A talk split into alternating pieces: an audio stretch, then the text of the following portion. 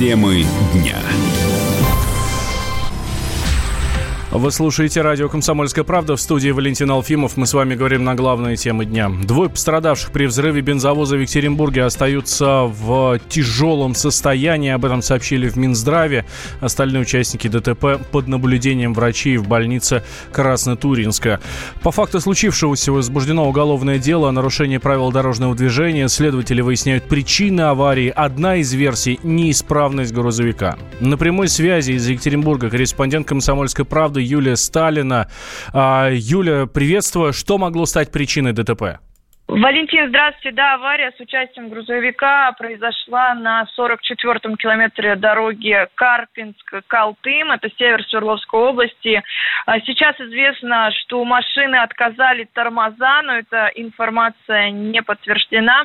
Пока мы знаем о трех погибших, еще семеро пострадавших. Двое из них в тяжелом состоянии доставлены на вертолете в больницу Екатеринбурга. А, само ДТП произошло ночью. Трое туристов шли по трассе, они остановили автоцистерну, и водитель согласился их подвести через несколько километров. Бензовоз взял еще 8 пассажиров. А, людей он посадил прямо на цистерну. А, в дальнейшем водитель бензовоза не выбрал безопасного скоростного режима, после чего машина потеряла управление, и водитель сказал всем спрыгивать, и после чего сам тоже спрыгнул с машины. К сожалению, не все всем удалось выжить. Сам грузовик загорелся и взорвался. А внутри цистерны было 500 литров топлива. На месте ДТП работали сотрудники МЧС, которые ликвидировали возгорание. А, в полиции установили, что водитель автомобиля «Урал» – это 51-летний местный житель по имени Дмитрий. В момент аварии он находился в нетрезвом состоянии. А, сейчас прокуратура решает вопрос о его мере пресечения. А, также известно, что пострадавшие это туристы, которые были участниками горного марафона «Канжак». Его проводят ежегодно близ города Карпинск а, Свердловской области а, в первую субботу июля. По словам организаторов, до места проведения мероприятия был организован трансфер, и участники сами отказались в нем участвовать. Юлия Сталина, Комсомольская правда, Екатеринбург. Далее к другим новостям. Не прошло и недели с момента прекращения действия соглашения по топливу, как уже начались проблемы. Цены на бензин и дизель на Дальнем Востоке поползли вверх, да так, что, по мнению специалистов, надо принимать срочные меры. Глава Российского топливного союза предложил властям использовать запасы топлива Росрезерва для стабилизации ситуации. Логика такая. Больше топлива на рынке, меньше дефицит, соответственно, ниже цены. Предложение не новое и правильное. А, но есть сложности, но и это терпимо, уверен президент независимого топливного союза Павел Баженов пользоваться запасами Росрезерва в качестве стабилизирующего ресурса. А это предложение, оно не новое, оно постоянно так или иначе всплывает, когда мы видим на рынке какие-то дефицитные, сложные тенденции. В целом, предложение правильное, мы его поддерживаем. Там есть сложности с тем, что запас Росрезерва – это далеко не всегда Евро-5, пятый класс, да, и то есть э, отгрузки топлива, которое лежит в резерве на внутренний рынок, это отход от параметров качества очень часто часто. Но в целом, безусловно, любой дополнительный объем может стабилизировать ситуацию. С другой стороны, мы против того, чтобы это были какие-то спонтанные меры. Мы убеждены, что надо строить систему, потому что, знаете, как бывает. Вот сейчас взяли, распечатали Росрезерв, направили дополнительные объемы, как-то стабилизировали ситуацию. Но потом этот Росрезерв будут снова пополнять. А, соответственно, объемы уйдут с рынка. Соглашение правительства с нефтяниками закончило действовать с 30 июня, а в результате на Дальнем Востоке выросли крупнооптовые цены нефтеперерабатывающих заводов на бензин и на дизель. Они даже превысили цены в рознице. Больше 30 специальных машин по обращению с твердыми коммунальными отходами работают в зоне наводнения э, в городе Тулун и Нижнеудинск Иркутской области. Дополнительные силы были стянуты в населенные пункты для того, чтобы оперативно вывести мусор и не допустить распространения антисанитарных условий. Группы сотрудников Министерства природных ресурсов и экологии Иркутской области работают во всех районах затопления по разным направлениям. Специалисты проверили гидротехнические сооружения, готовят акт проекты, сметные расчеты для их э, последующего укрепления. А на прямой связи со студией сейчас корреспондент «Комсомольской правды» Любовь Арбатская. А, Любовь, здравствуй. Какая ситуация сейчас в регионе? Валентин, здравствуйте. А сейчас в Полуне идет восстановление после наводнения. Город постепенно приходит в себя. А, ночью в Полуне стала поступать техническая вода в жилые дома. А местных жителей предупреждают о том, что пока эту воду пить ни в коем случае нельзя, даже после кипячения, так как э, еще нужно провести промывку системы водоснабжения и обеззараживание воды. Но этой водой уже можно э, пользоваться для домашних нужд. Э, местные жители этому очень рады, поскольку воды не было практически неделю. Воду для питья привозят специально, либо ее можно набирать в особых водоколонках. А, помимо этого, в городе откачивают воду из подвалов, вывозят мусор, а, оказывают помощь э, по заявкам местных жителей, кому это необходимо. Так, за прошедшие сутки уже привели в порядок 918 э, дворов, 37 улиц вывезли тысячи кубометров мусора. По данным на сегодняшнее утро, вода в реке Ия уже спала до 545 сантиметров, то есть на полтора метра меньше критического уровня. Но, тем не менее, подтоплено все еще 224 дома, в которых проживало 560 человек. Еще залиты водой 143 улицы, 7 садовоз и 3 заправки в Тулуне. Поврежден один автомобильный мост. Аварийно-восстановительные работы идут полным ходом. А, уже несколько дней как расчищена федеральная трасса Сибирь в Тулуне, движение ничем не затруднено. А, кроме того, обследуют э, дома, которые захлестнула большая вода. Как выяснилось, из 9 э, тысяч строений а, три с половиной тысячи уже восстановить нельзя, а вот в остальных еще можно сделать ремонт. Местные жители помогают друг другу как могут. Сейчас для многих очень важно найти свой дом, унесенный водой, и несмотря на то, что восстановить его уже будет нельзя, возможно забрать какие-то ценные вещи, документы. Для этого местные жители специально создали в соцсетях поисковую группу. На помощь пришли даже двое иркутян. Они помогают э, найти уцелевшее жилье владельцам, чтобы они сами не бродили по берегам и островам в городе, а смогли посмотреть на фотографию и найти свой дом и приехать к нему. Такие случаи уже есть. Кто-то успел забрать документы или дорогие сердцу вещи, например, портрет супругов. Это делается также для того, чтобы не разворовали вещи мародеры. Действительно, откликов «Ищу свой дом» в этой группе очень много. И кто-то говорит, что просто хочет хотя бы последний раз увидеть свой дом, проститься и отпустить. В целом, остальные населенные пункты тоже постепенно приходят в порядок. Еще повреждены 10 участков автодорог, 8 мостов местного значения. Пока в пяти населенных пунктах еще нет электричества. Без света остаются около 1800 сибиряков. В четырех населенных пунктах Тайшетского Тулунского района пока отсутствует фиксированная связь. И в одном из поселков почтовая. Постепенно все это налаживается. Кроме того, Важная задача – запустить канализационно-насосные станции. Пока для этого из Красноярска в Тулун направлены дизельные электростанции. До тех пор, пока не проведут новые линии энергоснабжения, дизельные электростанции помогут. Продолжается ремонт автомобильных мостов, дорог, восстановление. На данный момент в 13 пунктах временного размещения еще находится 479 человек, в том числе 141 ребенок. Скоро пункты временного размещения уже будут закрываться. А, детей размещают в летних оздоровительных лагерях на все лето. И причем их будут размещать не только в Иркутской области, но и по мере возможности и необходимости в других регионах. Например, в Республике Крым, Бурятии, Хакасии, Красноярском, Ставропольском крае, Московской, Новосибирской, Кемеровской, Тульской и Самарской областях. Выделены путевки во всероссийские детские центры «Смена», «Орленок», «Океан». Кроме того, 35 человек из пунктов временного размещения в Тулуне перевезут в Братск. Также людям продолжают выдавать гуманитарную помощь, продукты питания, теплую одежду, обувь, постельные принадлежности, средства гигиены, а, предметы быта. Все это собирали, можно сказать, всей областью. Все города подключились и отправляли тоннами гуманитарную помощь, чтобы поддержать людей в э, подтопленных районах. Любовь Арбатская, Комсомольская правда, Иркутск. Темы дня.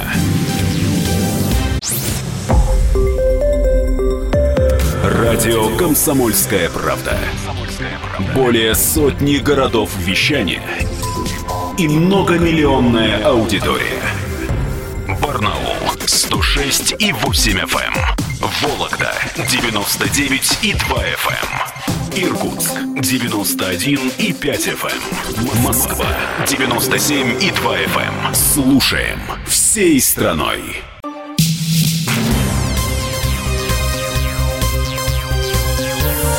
Темы дня.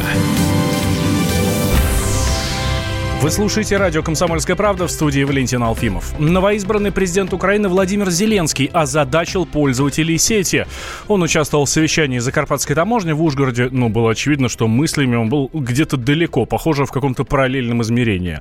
Он заметно нервничает, постоянно осматривается, пьет много воды, а выражение его лица постоянно меняется. И вот такое поведение президента Зеленского стало предметом дискуссии пользователей интернета. Некоторые посчитали, что он сидит на сильно действующих препаратах, а кто-то говорит, что он просто неадекватен. А вот врач скорой помощи Михаил Коневский уверен, что не надо искать черных кошек. Скорее всего, Зеленский просто устал, ну а может так проявляется его актерский талант. Хотя ничего исключать нельзя.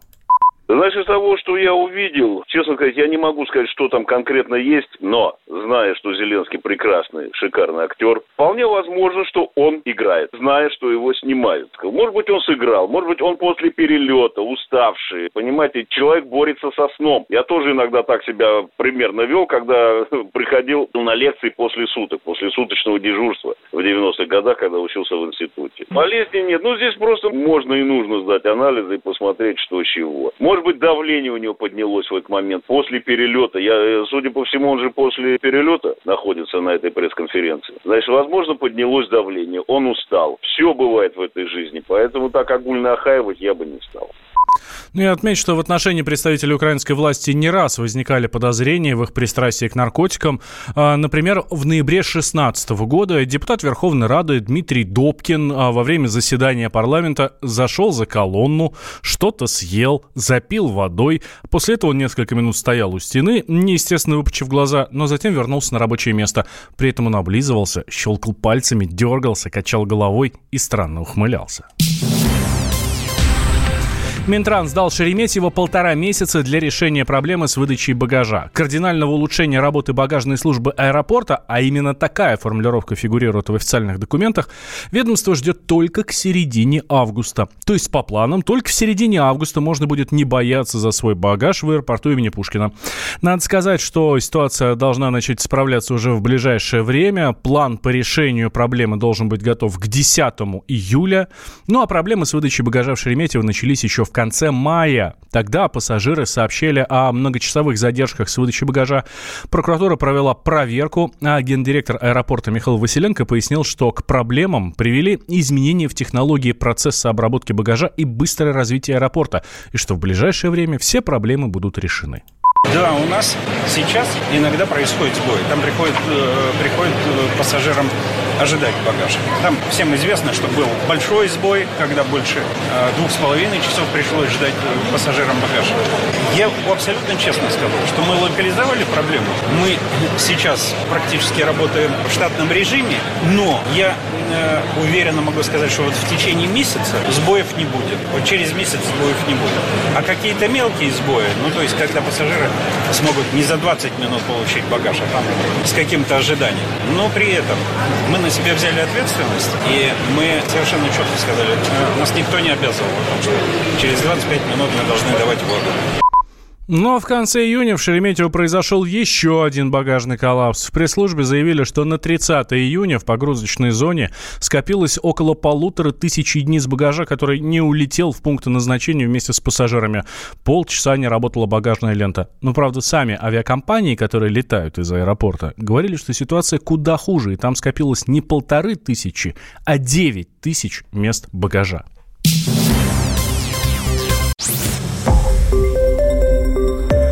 Радио «Комсомольская правда». Более сотни городов вещания и многомиллионная аудитория.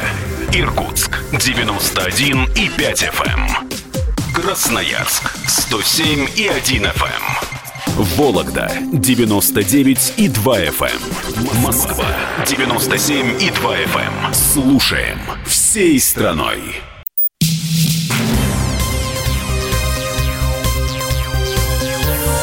Темы дня. Вы слушаете радио «Комсомольская правда». Меня зовут Валентин Алфимов. Поздравляю, друзья, любители футбола. Сезон 2019-2020 в нашем футболе официально открыт. В первом матче, а это была игра за Суперкубок, уже по традиции, сошлись прошлогодний чемпион «Зенит» и обладатель Кубка страны «Локомотив». В драматичнейшем матче москвичи переиграли петербуржцев. 3-2 «Локомотив», обладатель Суперкубка России 2019. Поздравляю вас, дорогие друзья. Андрей Вдовин, спортивный обозреватель «Комсомолки», с нами на связи связи. Андрей, здравствуй. Добрый день. Это была интересная игра, это была жаркая битва, и Локомотив наконец-то снял проклятие суперкубков. Э, мне кажется, что вот прям вот лучшего э, начала сезона и ожидать было нельзя, потому что действительно э, Локомотив вел, конечно, Локомотив проигрывал, Локомотив в конце концов вырвал победу, и Зенит э, на этом празднике тоже не был декорацией, да, они тоже очень здорово сражались. Два гола, которые забил Азмун, это был действительно такие шедевральные, я бы даже сказал, да. Говорят, что за этим матчем наблюдали скауты Ливерпуля, э, наблюдали как раз за Азмуном, и если это так, то я думаю, что ребята из английского клуба уехали в восхищение. А э, Азмун может составить пару Салаху? Возможно, возможно, не знаю. Но вот была такая информация, что скауты из Ливерпуля приезжали просматривать э, иранского форварда. Я думаю, что э, рекламу он себе сделал неплохую.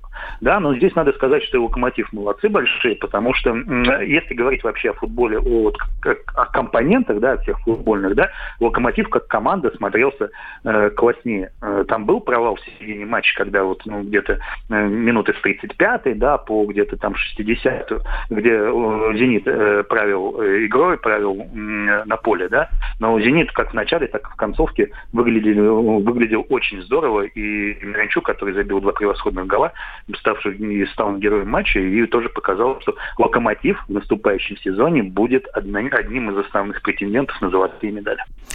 А, Локомотив, а, есть такая боль у болельщиков Спартака, которые а, каждый день твердят, что московский Спартак самый титулованный клуб всея Руси. На самом деле далеко не так. Самый, больше всего титулов у ЦСКА. На втором месте стоит «Зенит». И вот сейчас «Локомотив» вышел на третье место. У них по 14 титулов в российском футболе вместе со «Спартаком». Это новая эра «Локомотива» или эм, это, ну, ну на самом деле я согласен с тобой, что «Локомотив» последние несколько лет, да, когда Юрий Павлович Семин вернулся на пост главного тренера, э, с титулами э, начал ну, просто набирать их в неимоверных количествах, потому что, я напомню, совсем недавно «Локомотив» был чемпионом.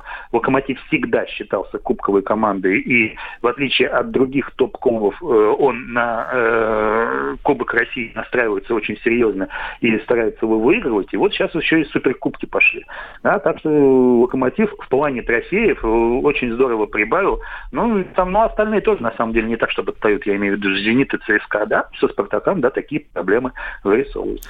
Ну и последний вопрос, Андрей. А что можно по этому матчу и по, а, в принципе, по, по межсезонью сказать про э, сезон, который стартует уже совсем скоро, буквально вот 12 числа, mm-hmm. уже вот в пятницу? Вот как, да, да, как я и говорил, что «Локомотив» — это один из основных претендентов. «Зенит», конечно, это основной претендент на золотые медали, но видно, что «Зениту» надо укрепляться, и укреплять надо прежде всего фланги обороны. Если в центре поля Бариус вернется, там все будет в порядке, то с флангами обороны надо что-то делать. Краснодар буквально несколько дней назад выиграл эм, э, Кубок матч премьер, э, тоже показал себя очень-очень неплохо. Вот ЦСКА, мне кажется, будет проблема, потому что у них э, синдром второго сезона будет, им надо молодую команду настраивать на опять э, делать так, чтобы она приносила сюрпризы.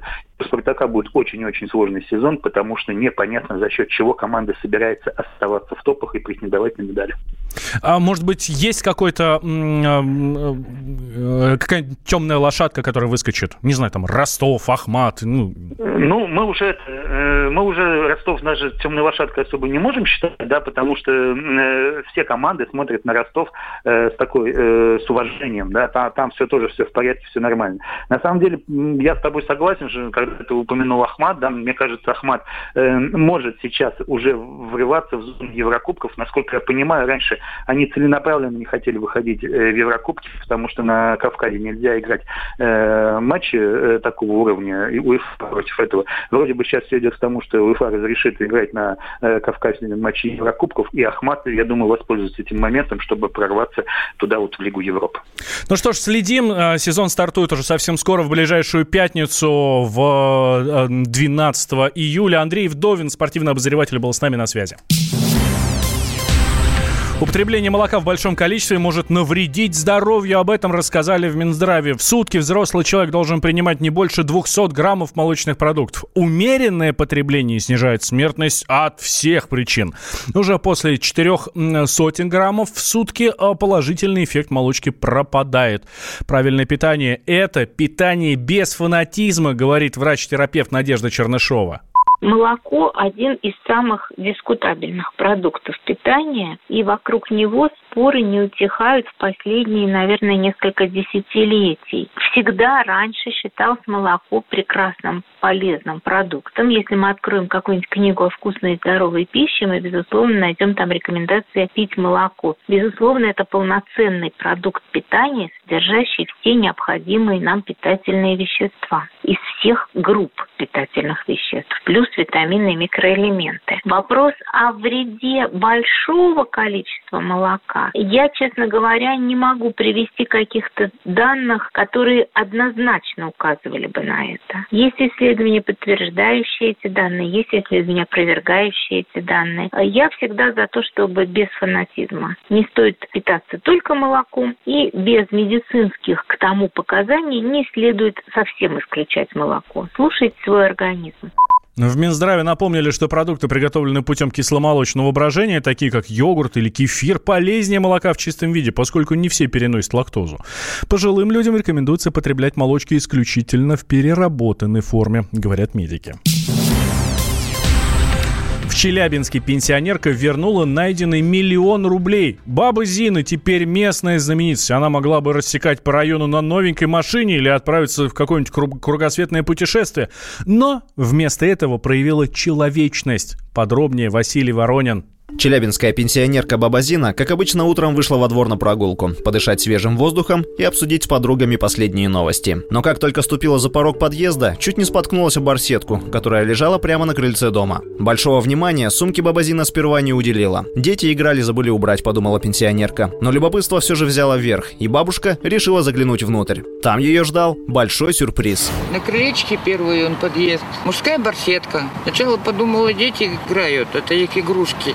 Положила на кресло, потом думаю, надо посмотреть, что там. Белый конверт. А их отодвинула, смотрю, а там денег пачка всяких. Но мне ж дурно стало. Для чего-то деньги нужны были человеку. И он их потерял, так его инфаркт хватит. Просто-напросто действительно жалко стало человека. Да и потом пословица, на чужом несчастье счастья не будет. Внутри барсетки лежали российские и иностранные банкноты. Всего почти миллион рублей. Также там были мобильный телефон без сим-карты и платежные документы. Баба Зина без всякого сомнения решила поступить по совести и вернуть сумку владельцу. Прям с барсеткой пошла в полицию. Сотрудники заявление приняли, но не без удивления. Не каждый день к ним бабушки приносят миллион рублей. По платежным документам полицейские быстро отыскали владельца сумки. Рассказывает представитель МВД России по Челябинску Любовь Гайнулина. 21 июня 2019 года в дежурную часть отдела полиции Курчатовский управления МВД России по городу Челябинску от местной жительницы поступило сообщение об обнаружении возле подъезда дома по улице Молодогвардейцев сумки с денежными средствами в сумме около 1 миллиона рублей. В найденной сумке, помимо денежных средств, находились платежные документы кредитного учреждения. В документах э, была фамилия, имя, отчество. В кредитных учреждениях нам дали его адрес,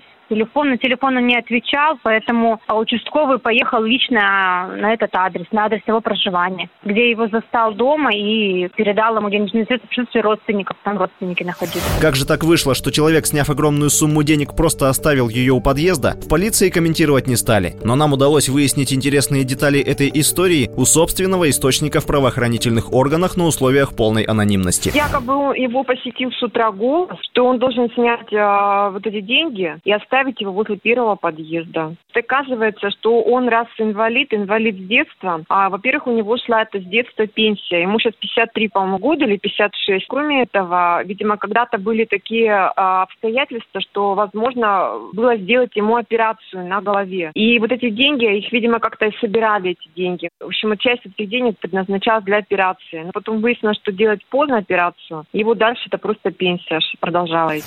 Снять и оставить деньги у подъезда больного человека заставили голоса в голове. Вернуть же деньги бабузину заставил голос совести. Несмотря на то, что пенсионерка отдала целый миллион, она стала только богаче, ведь человечность не купишь за бумажки Центробанка или мобильные телефоны. Василий Воронин, Комсомольская правда, Челябинск. Темы дня.